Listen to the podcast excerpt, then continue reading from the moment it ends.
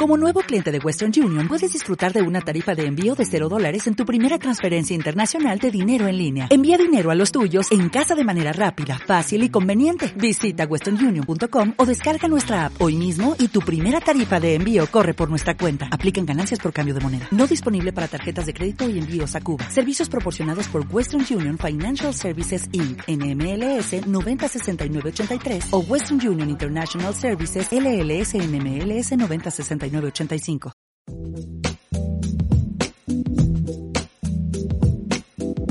Juan en Cripto, Lorena Ortiz y Álvaro Cobarro os damos la bienvenida a Tuning to the Block, el podcast en el que hablaremos de tú a tú sobre Bitcoin, blockchain y criptomonedas. Cada lunes discutiremos las noticias más interesantes de la semana y compartiremos nuestras opiniones sobre los temas más controvertidos. Además, semana a semana vamos a tener invitados especiales con los que podremos conversar, debatir y lo más importante, seguir aprendiendo de Bitcoin y los temas que levantan interés en la industria de las criptomonedas.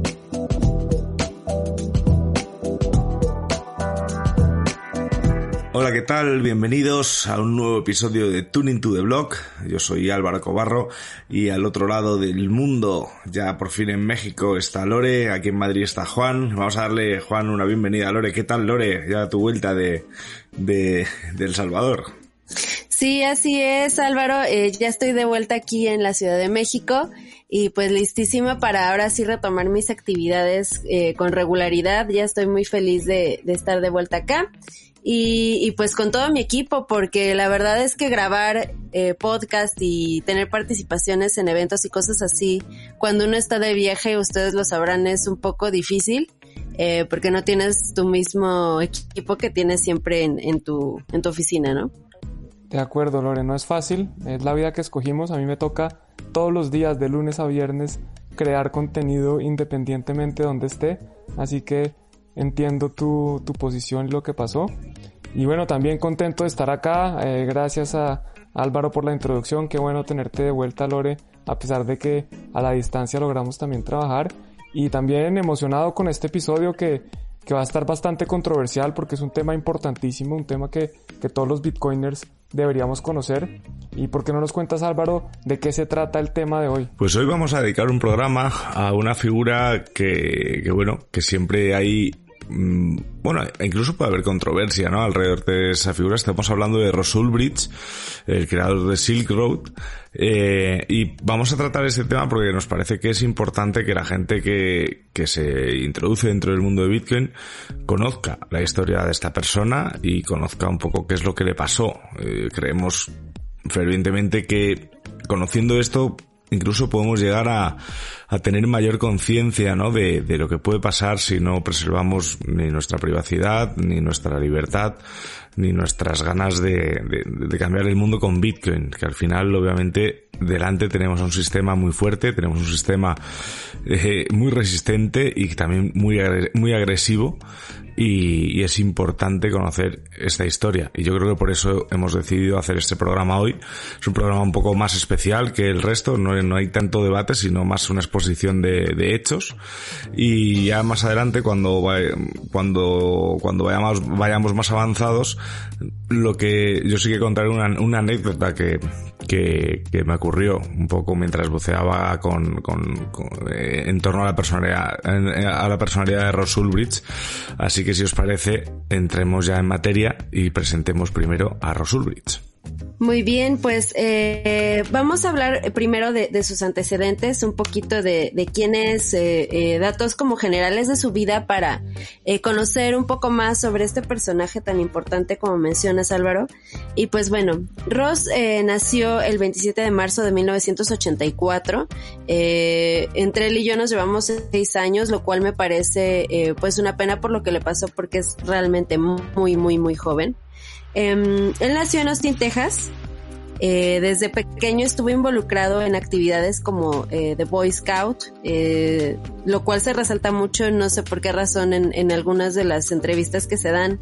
Supongo que para mostrar un poco su carácter en este en este tipo de actividades, tuvo un desenvolvimiento muy muy bueno. estudió en una preparatoria pública y en la Universidad de Texas y Dallas. Eh, y él estuvo totalmente becado en ambas, eh, lo que también denota un poco el, el, hecho de que es una persona muy inteligente, muy brillante, que, que logró una beca en, en estas universidades, pues sí, es, es, resaltable, es remarcable.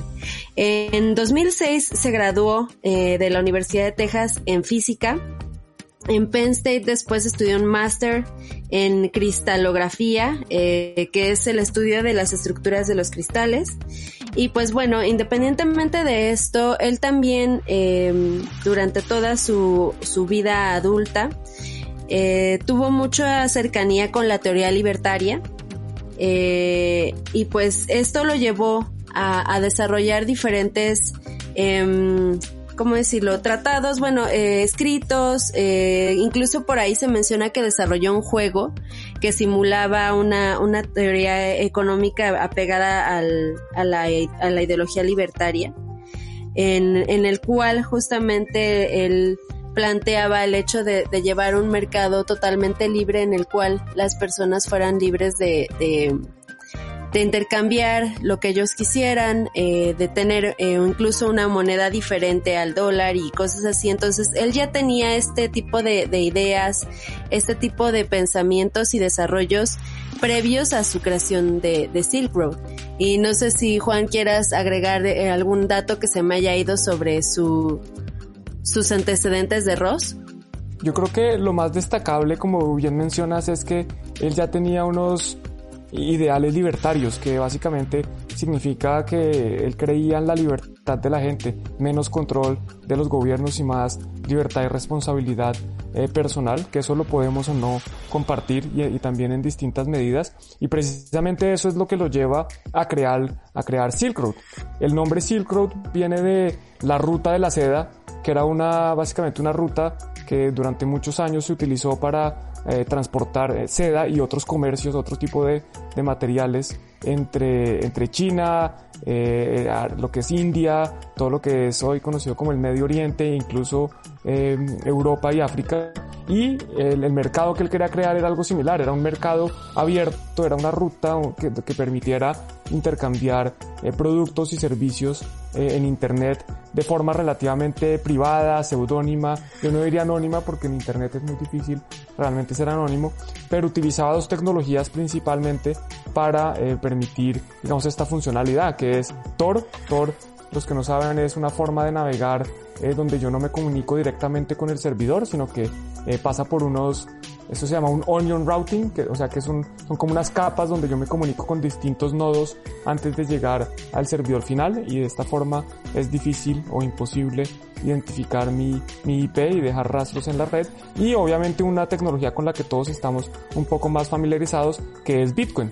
Entonces Silk Road era un mercado que inicialmente, a pesar de que algunos dicen que se creó con fines de hacer transacciones ilegales y un mercado negro, pues no, esa no era su intención, su intención era crear un mercado libre, abierto, que todos pudiéramos intercambiar lo que quisiéramos, porque pues, él, él creía que eso era la forma de, funcionar el mundo. ¿Cómo es posible que haya un mercado regulado de solo ciertas cosas y, no tener un mercado abierto donde cada uno compra y vende lo que le da la gana mientras no le haga daño a los demás? Entonces así, esa es la idea que él tiene cuando nace Silk Road.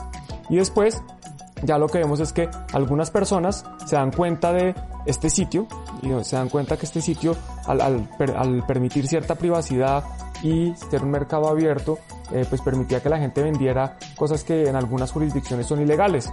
Principalmente estamos hablando de, de drogas y pues también algo de armas y en algún caso también hubo un mercado de, de un asesinato, digamos que alguien puso eh, a, la, a la compra, más bien ofreció, miren, ¿quién está dispuesto a hacer este asesinato? Yo estoy dispuesto a pagarle un dinero. Entonces, pues debido a que el mercado se utilizó con estos fines, que no era su intención original y que digamos que Ross no estuvo involucrado directamente en estas transacciones, distinto de haber creado el mercado que facilitaba las transacciones, eh, pues el, mercado se empezó a utilizar para eso y pues después vienen todas las, todo lo que pasó, que básicamente el gobierno obviamente no le gustó esta creación, el mercado se crea, si no estoy mal, en 2011, eh, o sea, no, 2010 o 2011, muy cerca de, del inicio de, de Bitcoin. Él toma un, toma un tiempo desarrollarlo y después en 2013 ya eh, las autoridades logran, porque de nuevo Bitcoin no es privado, Bitcoin no es 100% anónimo, eh, logran con ciertas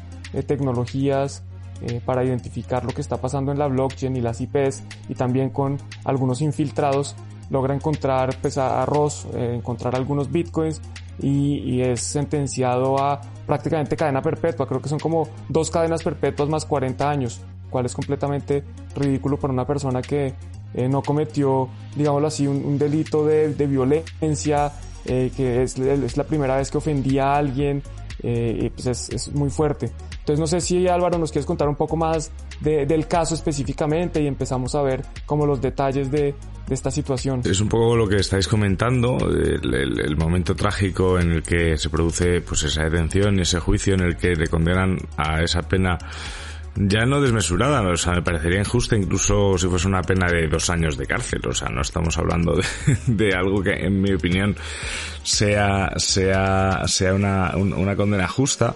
Yo tuve la suerte de, la suerte o quizás incluso la mala suerte, porque ojalá no haber tenido que tener esa conversación nunca, eh, tuve un encuentro con la madre de, de, de Ross Ulbricht en, en, el evento de Anarcapulco, en Acapulco, hará no sé si son tres o dos años. Ya sabéis que el 2020 es año perdido, así que creo que son, creo que fue en 2019 cuando fuimos para allá.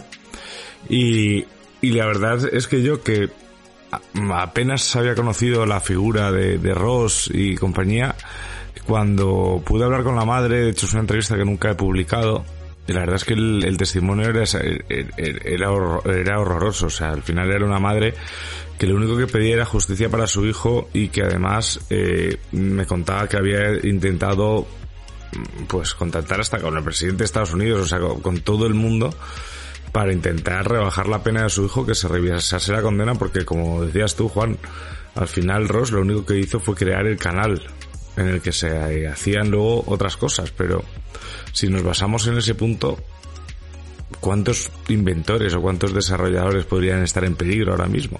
Es que es como si echáramos a la cárcel al creador de el martillo porque alguien cogió el martillo y mató a alguien y le dio con un, un martillazo en la cabeza. O al creador de los coches porque a los señores, bueno, no sé quién creó los coches, la verdad, pero al que creó los coches porque algún asesino cogió un coche y mató a 10 personas atropellándolas. Eh, la herramienta, pues la creó él, sí, pero él no decidió cómo utilizarla. Eh, y por otro lado, lo que mencionas de la condena injusta, hay una página que se llama freeros.org y en la página principal muestran algunos de los casos de, de, personas involucradas con este incidente. Y por ejemplo, para dar un ejemplo, eh, Jan, a ver cómo se llama un segundo, busco aquí rápido, Jan Slump, que era el máximo comerciante de drogas en Silk fue condenado a 10 años. El máximo vendedor de drogas. Y Ross Ulbricht ha condenado a dobles eh, vida de presión, doble cadena perpetua más 40 años, pues no es, no parece justo. Dos policías corruptos que descubrieron que su corrupción a través de la investigación, bueno, entre 6.5 años y 8 años de prisión. Ross en este momento ya lleva prácticamente 8 años. O sea, ya estaría cumpliendo si eh, pasara, si, la cadena, si la condena hubiera sido similar a la de estas personas. Y hay muchos otros casos y van a ver que todos en este momento, prácticamente todos ya están libres, mientras que este señor Ross Ulrich está condenado para siempre. Sí, y es que los cargos por los que se le, se le arrestaron a, a este Ross en octubre del 2013 eh, fueron eh, lavado de dinero, hackeo de ordenadores y conspiración por narcotráfico. Eh, lo que, lo que alegaba una vez su mamá en una de las entrevistas era que este cargo de conspiración es el más utilizado por el gobierno de los Estados Unidos para encarcelar a gente que, que pues quieren, quieren castigar o poner de ejemplo de alguna forma, ¿no? Ya que este cargo pues es, es muy, muy grave, ¿no? Eh, ustedes saben que Estados Unidos tiene un largo historial de, pues de, de, encarcelamiento de personajes eh, por conspiración, ¿no? Que, para ellos es como una traición al Estado, a, al país. Entonces, bueno, eh, este es uno de los más graves que él tiene y por eso es que, se supone que tiene esta cadena tan, tan, tan grave, ¿no? Eh, ahora, si nos ponemos, como dices tú, a pensar en otros personajes incluso históricos, ¿no? Por ejemplo, el Chapo y, otros narcotraficantes que de verdad han sido narcotraficantes que tienen mafias enteras bajo su cargo, eh, que han matado personas en, en su historia, en, en sus en sus compra, en sus, en sus negocios de compraventa de, de narcóticos. Eh, y digo negocios entre comillas porque pues a final de cuentas sabemos que los cárteles de drogas pues son un, un negocio, pero totalmente ilegal y horrible. Eh, pues sí, o sea, si nosotros comparamos las condenas que se les han dado a, estos personajes, no tienen nada que ver con lo que pasó con Ross y, y, es realmente terrible que una persona que sí, digo, tal vez no, no actuó eh, de la mejor manera, eh, visto desde ciertos puntos de vista, eh, pero no, él en sí no hizo nada, simplemente facilitó, como dices, una herramienta para poder comercializar a través de, Internet de manera libre, ¿no? Además, Ross no es que esté en una prisión normal, no está en, no está en una prisión eh, de delitos menores o tal, o sea, debido a, la, debido a la característica de su condena, estamos hablando que Ross se encuentra en una prisión de máxima seguridad junto con probablemente los peores, peores, peores delincuentes, asesinos, psicópatas, narcotraficantes que, que, que, pueda haber en Estados Unidos, ¿no? Entonces, lo que también se ha comentado muchas veces, ¿no? Incluso cuando la gente ya da por hecho que no le van a rebajar la condena, es también el, el, la destrucción personal que se hace que se hace alrededor de una de un joven porque es un, como tú decías Lore al principio es una persona muy joven que se encuentra rodeado de lo peor, de lo peor, de lo peor, como si fuese él una persona peligrosa, violenta, que con delitos de sangre en las manos. Y, y es, para mí es una cosa atroz, o sea, estamos hablando de, de, de una injusticia increíble, ¿no? Y, y, ahí también, también eso yo creo que es un, un punto de desilusión en, en, en el sentir que al final los estados no dejan de ser entidades muy grandes, entidades muy poderosas y que cuando el Estado se propone acabar contigo, mm, pues como le ha pasado a Ross, eh, pues acaba contigo, ¿no? Es muy complicado escaparte de esa, de esa situación y no sé vosotros qué pensáis, pero a mí me parece también un punto un poco, un poco de abatimiento, ¿no? Yo cada vez que que veo algo sobre Ross, lo que siento es eso, abatimiento y tristeza. Sí, yo creo que es una condena ejemplarizante. Yo creo que el objetivo de la condena no es tanto penalizar al individuo como es sentar un precedente. Es que el gobierno básicamente no quiere que esto vuelva a pasar y lo que está diciendo es, mire, si ustedes van a hacer un mercado libre, eh, digamos, un mercado realmente libre donde la gente pueda negociar cualquier cosa, bueno, pues aténgase a las consecuencias y estas son las consecuencias. Entonces, desafortunadamente, pues Rose fue cogido como ejemplo. Eh, como bien mencionan ambos, estos son medidas que los gobiernos toman para que se haga su voluntad. Eh, algunos pueden o no estar de acuerdo, pero pues eso, eso es así. Y también con respecto a lo que mencionabas Álvaro, que adicionalmente de estar en una prisión de máxima seguridad, eh, Ross ha venido teniendo un comportamiento ejemplar. Eh, tanto los los compañeros de prisión como el staff, como los miembros de la policía, las fuerzas que cuidan eh, la prisión, o no sé si eso es seguridad privada, pero de todos modos ambos eh, lo respetan, tienen palabras de, de, agradecimiento porque parte de lo que está haciendo es compartirles conocimiento, como Lore mencionaba al principio, es una persona muy educada, muy inteligente. Y algunos de estas personas han incluso firmado petición para la para pidiendo la, la libertad o la reducción de condena de él, o sea que pues de nuevo, se, se, demuestra nuevamente con hechos directamente en la cárcel que Ross no es una persona violenta, que no representa un riesgo para la sociedad y que a pesar de esto, pues sigue ahí en la cárcel y, y por lo visto se va, se va a morir en la cárcel porque es que eh, así sea una reducción de una cadena perpetua, pues le queda otra cadena perpetua de 40 años, que, pues, que es completamente ridículo y de nuevo, creo que solo para, para sentar un precedente, para dejar un ejemplo y que a nadie se le ocurra hacer algo similar. Y es que si observamos el por qué eh, recibió un castigo tan ejemplar, eh, si nosotros nos ponemos a pensar, eh, este Ulbricht utilizó eh, Bitcoin y utilizó mucha tecnología en una etapa muy temprana para poder montar eh, un sitio que a final de cuentas eh, estaba como en el ojo de, de, de, las investigaciones en general, de lo nuevo que había en tecnología, ¿no? Eh, porque engloba, o sea, su caso engloba cosas de, de cibercrimen, ¿no? Eh, de la guerra contra las drogas, famosísima y súper peleada en, en ese momento histórico. y también eh, pues la regulación financiera, ¿no? Son tres cosas que el gobierno de Estados Unidos no le gusta, eh, que creo que ningún gobierno le gusta. Y también, em, pues por ello es que, es que decidieron hacer de Ross un ejemplo, ¿no? Que incluso si nos ponemos a, a investigar un poquito también, vamos a darnos cuenta de que no actuó solo. O sea, eh, Ross no tenía incluso conocimientos al principio cuando empezó Silk Road de manejo de, computadoras. O sea, sí era una persona muy brillante, pero eh, si se dan cuenta, incluso su carrera era sobre física y, lo que mencionaba, ¿no? De estudio de los cristales. O sea, no tenía nada que ver. Entonces, su, em, su experiencia como programador, como para poder montar el sitio, pues no era tal cual, ¿no? Dentro de las investigaciones incluso se menciona a uno de sus, de sus amigos de la universidad llamado Richard Bates, quien en ese entonces trabajaba en, eBay y PayPal. Él había estudiado ciencias computacionales y también incluso fue un testigo em, muy, muy importante en el caso. Él estuvo eh, atestiguando en contra de Ross durante su juicio eh, y pues él ayudó a, montar Silk Road. al parecer, en las investigaciones eso es lo que se refleja.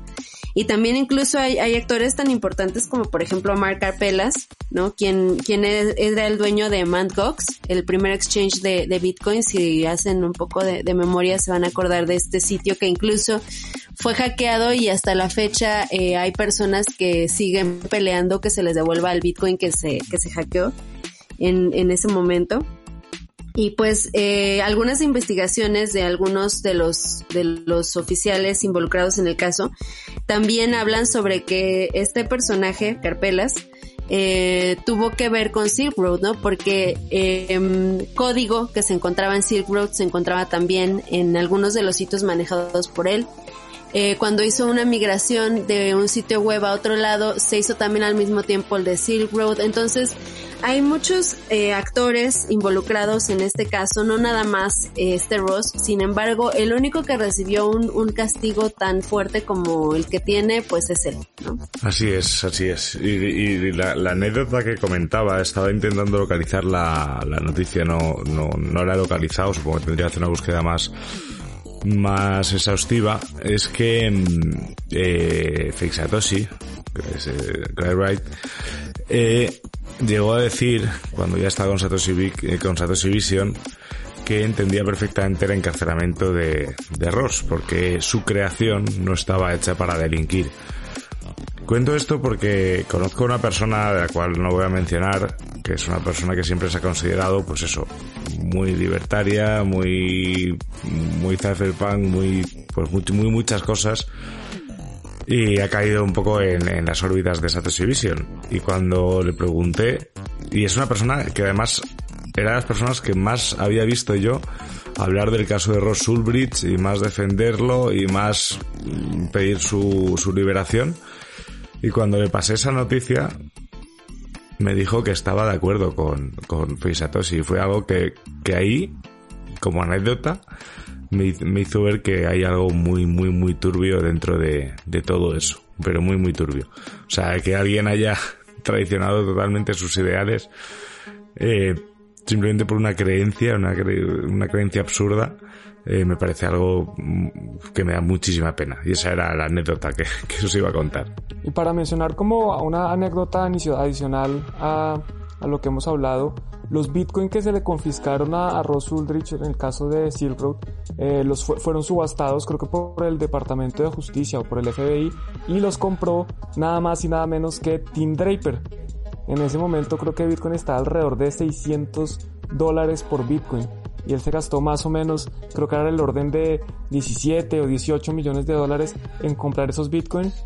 Eh, imagínense hoy cuánto valen, eh, porque, porque esta caída de Silk Road también más o menos coincidió con el hack o el robo de Mongox. Los, ambos casos fueron en eh, finales de 2013 y, pues el precio de Bitcoin había caído y, y, nos muestra un poco también cómo esos bitcoins que, o sea, hoy Ross Ulrich sería una persona multimillonaria por una creación muy valiosa y en vez de eso, pues es todo lo contrario, un, sistema que, que penaliza a sus emprendedores. Y bueno, yo también para agregar una anécdota que realmente no es anécdota, pero algo relacionado como un dato curioso sobre, sobre este caso. En este año, en 2021, se estrenó una película llamada Silk Road. Eh, yo pensé que apenas se iba a estrenar, pero estoy viendo que no, que ya se estrenó, eh, se lanzó en febrero de este año en, en Amazon Prime. Entonces, eh, digo, no es por hacerles eh, comercial, pero bueno, supongo que si la quieren ver pueden, pueden checarla ahí.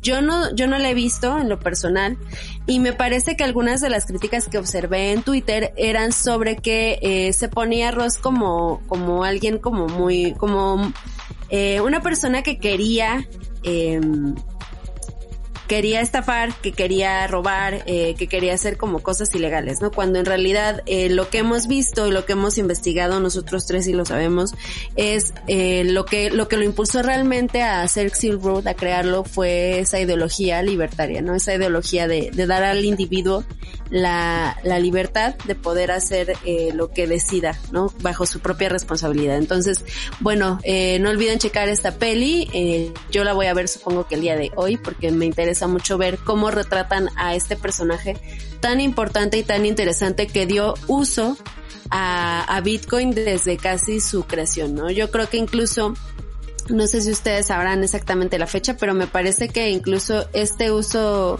fue antes de, de lo de lo de Laszlo, ¿no? la pista, la pizza de Laszlo, del Bitcoin Pizza Day que nosotros eh, conmemoramos siempre los Bitcoiners. Entonces, bueno, eh, pues nada más como dato curioso para, para cerrar este episodio.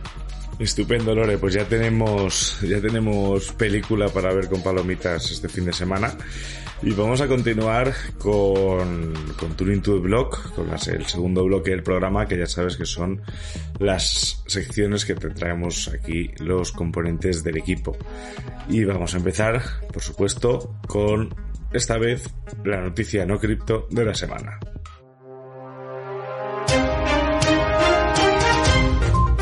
Estás escuchando Tuning to the Block. La noticia no cripto de esta semana fue publicada el 7 de julio del 2021 en el diario del país. Y el titular de la noticia dice, el presidente de Haití, Jovenel Moisés, asesinado a tiros en su domicilio. De acuerdo con la noticia, hombres armados asaltaron el domicilio principal del presidente en Puerto Príncipe la pasada madrugada, el miércoles de esta semana. Asesinaron al presidente e hirieron a la primera dama que en este momento se encuentra hospitalizada. El primer ministro interino, Claude Joseph, declara estado de sitio. De acuerdo con las declaraciones de Joseph, le pidió calma a la población y aseguró que tanto la policía como el ejército se están encargando de mantener el orden. En sus propias palabras, la situación está bajo control. Estoy en una reunión para garantizar la seguridad y tomar las medidas para la continuidad del Estado. El estado de sitio declarado por Joseph es una figura que sitúa a las Fuerzas Armadas como máximas garantes de la seguridad del país e implica la instauración de tribunales militares. La situación en Haití no está para nada fácil y lleva así varios años, pues además de la reciente crisis política, también se ha sumado la crisis del coronavirus, los recientes huracanes y una ola de violencia y secuestros que han llevado a que cada vez el país esté más alzado en armas. Recientemente, el presidente de Haití había solicitado apoyo internacional para acabar con la grave crisis de seguridad por la que atravesaba el país. Pues en tan solo un mes, del primero al 30 de junio pasado, más de 150 personas fueron asesinadas y otras 200 secuestradas en la zona metropolitana de Puerto Príncipe. Adicionalmente, del 1 de enero al 21 de junio, 30 policías fueron asesinados, superando el número total de policías asesinados el año pasado. Actualmente se habla de la hegemonía del crimen en Haití, pues distintas bandas criminales parecen controlar algunas de las zonas más importantes del país. Tras el crimen del presidente, el Aeropuerto Internacional de Puerto Príncipe ha sido cerrado, según informan varias fuentes diplomáticas. Varios vuelos programados con destinos al aeropuerto de la capital haitiana han sido cancelados o desviados a otras terminales en terceros países, A pesar de que no ha habido un anuncio oficial, dos aerolíneas que tienen rutas diarias a la capital haitiana cancelaron sus vuelos previstos para este miércoles. Para este año están previstas elecciones legislativas en Haití, así como la convocatoria de presidenciales, en las que el presidente asesinado no podía ser candidato. En junio de este año, Moisés había pedido apoyo internacional y la colaboración de todos los sectores de la sociedad para acabar con la violencia de las bandas armadas que se ha recrudecido. El 5 de julio aún nombró a Ariel Henry como nuevo primer ministro con la tarea de formar un gobierno de consenso que integre diferentes sectores de la vida política del país. Ahora vamos a ver qué pasa bajo el nuevo mandato.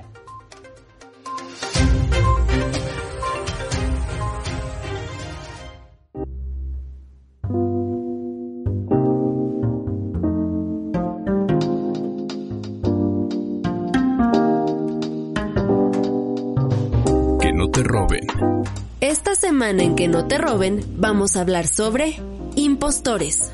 Ay, ahí va el Milhouse de verdad. ¡Ah! ¡Milhouse! Usted no es Milhouse. No, solo cuando lo lastiman.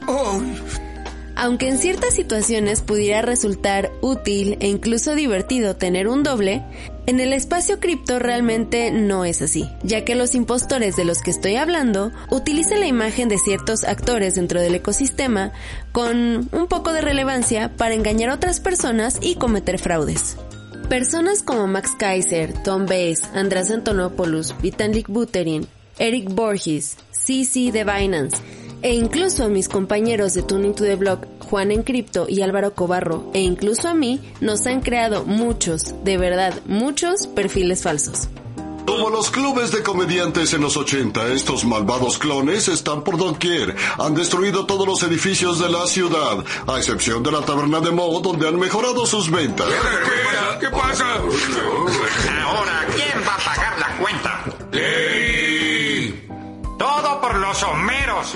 Y todos estos perfiles falsos son creados con el único propósito de poder acercarse más fácilmente a las personas para poder estafarlas, aprovechándose de la confianza que hemos generado en el público a través de la labor que realizamos en diferentes medios y en diferentes redes sociales.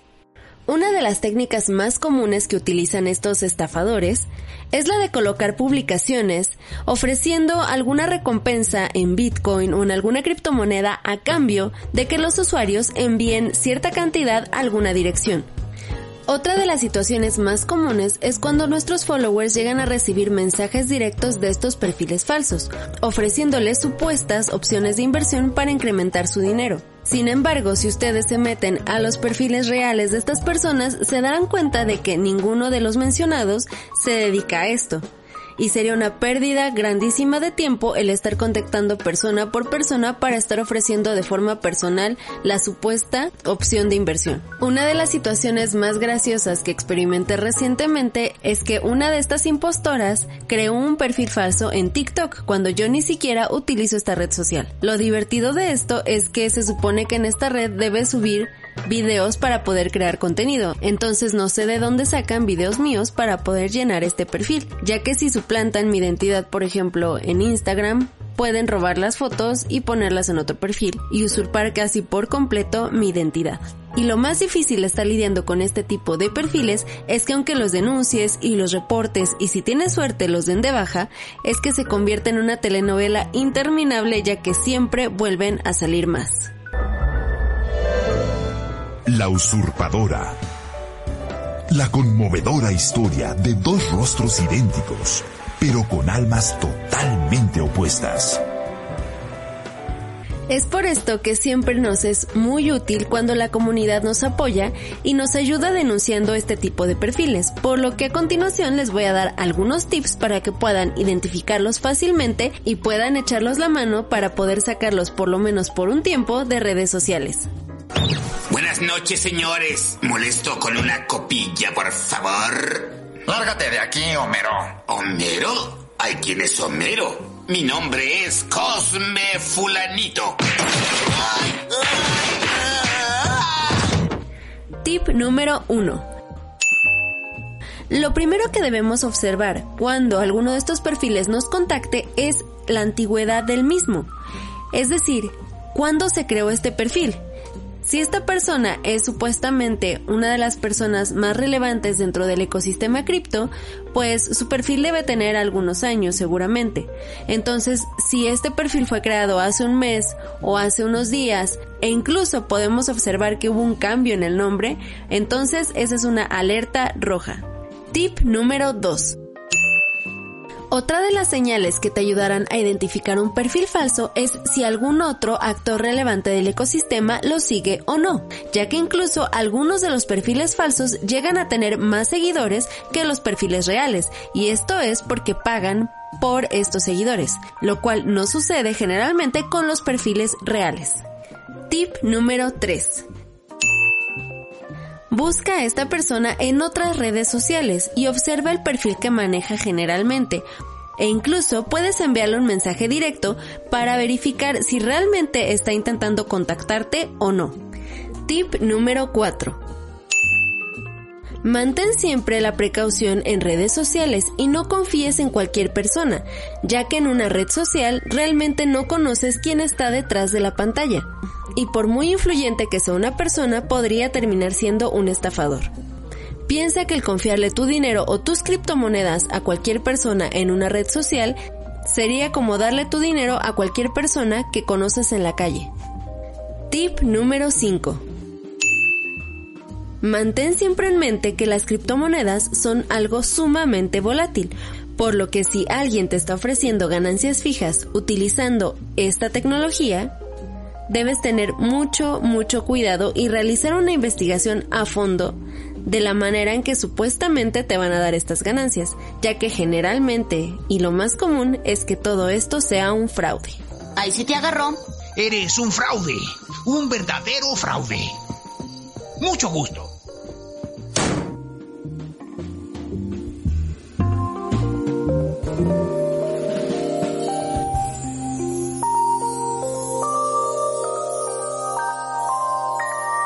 Tune into the block. Crypto Podcast.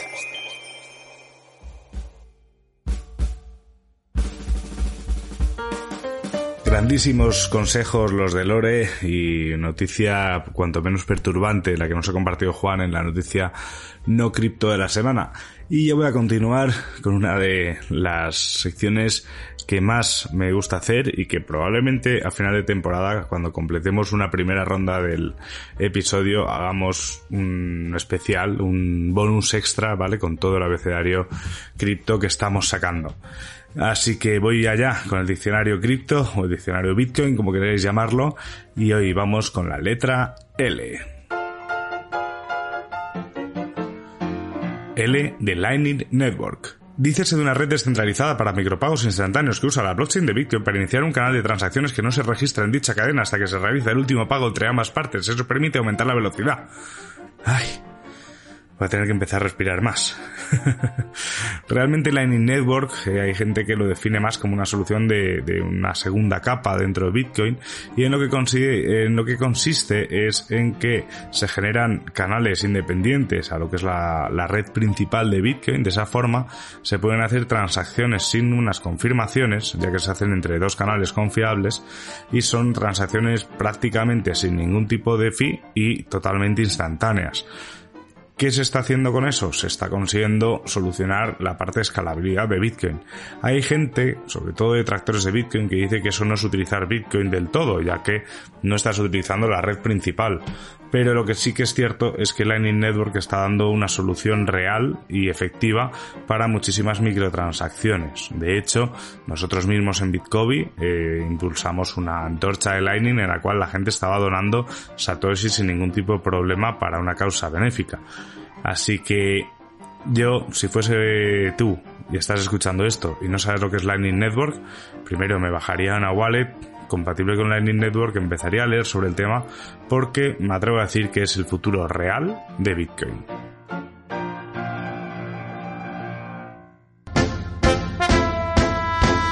La cifra de la semana.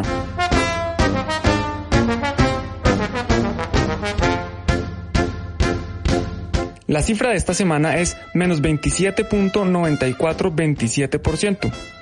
menos 27.94, 27% fue el ajuste a la dificultad a la minería de Bitcoin que ocurrió el pasado sábado 3 de julio. Este es el ajuste a la dificultad de Bitcoin más grande en la historia, por lo que estamos viviendo momentos históricos. Y esto es debido principalmente a la salida de los mineros de China. Tune the block. Crypto Podcast.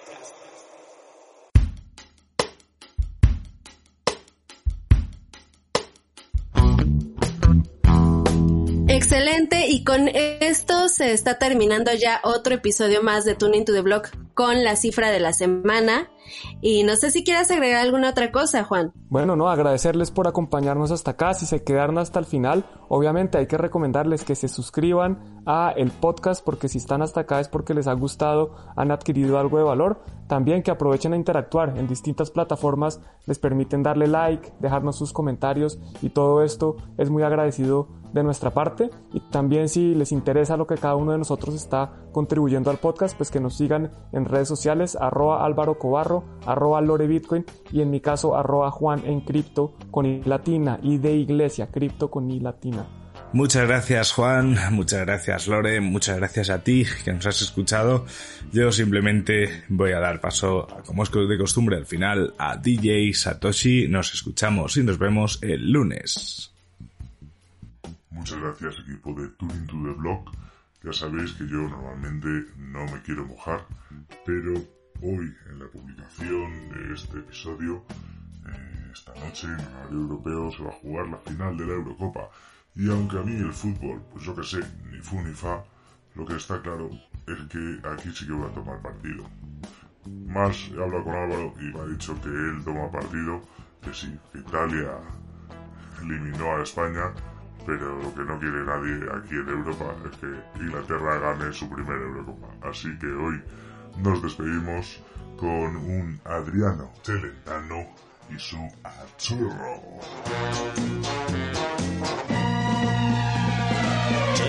l'estate tutto l'anno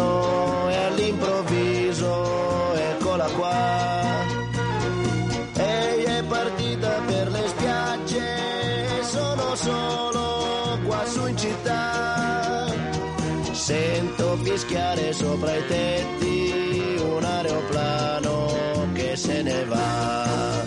Azzurro, il pomeriggio è troppo azzurro e lungo per me. Mi accorgo di non avere più risorse senza di te.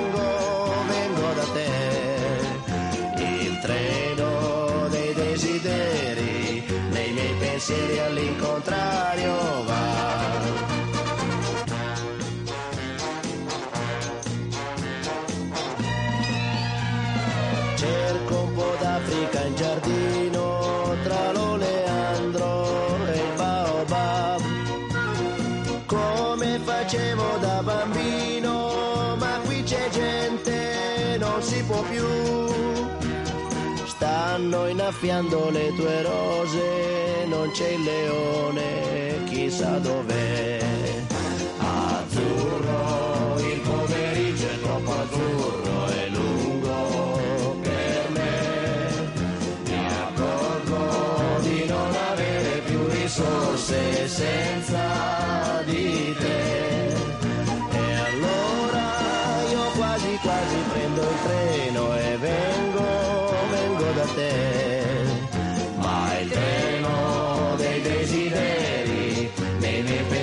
Treno dei desideri,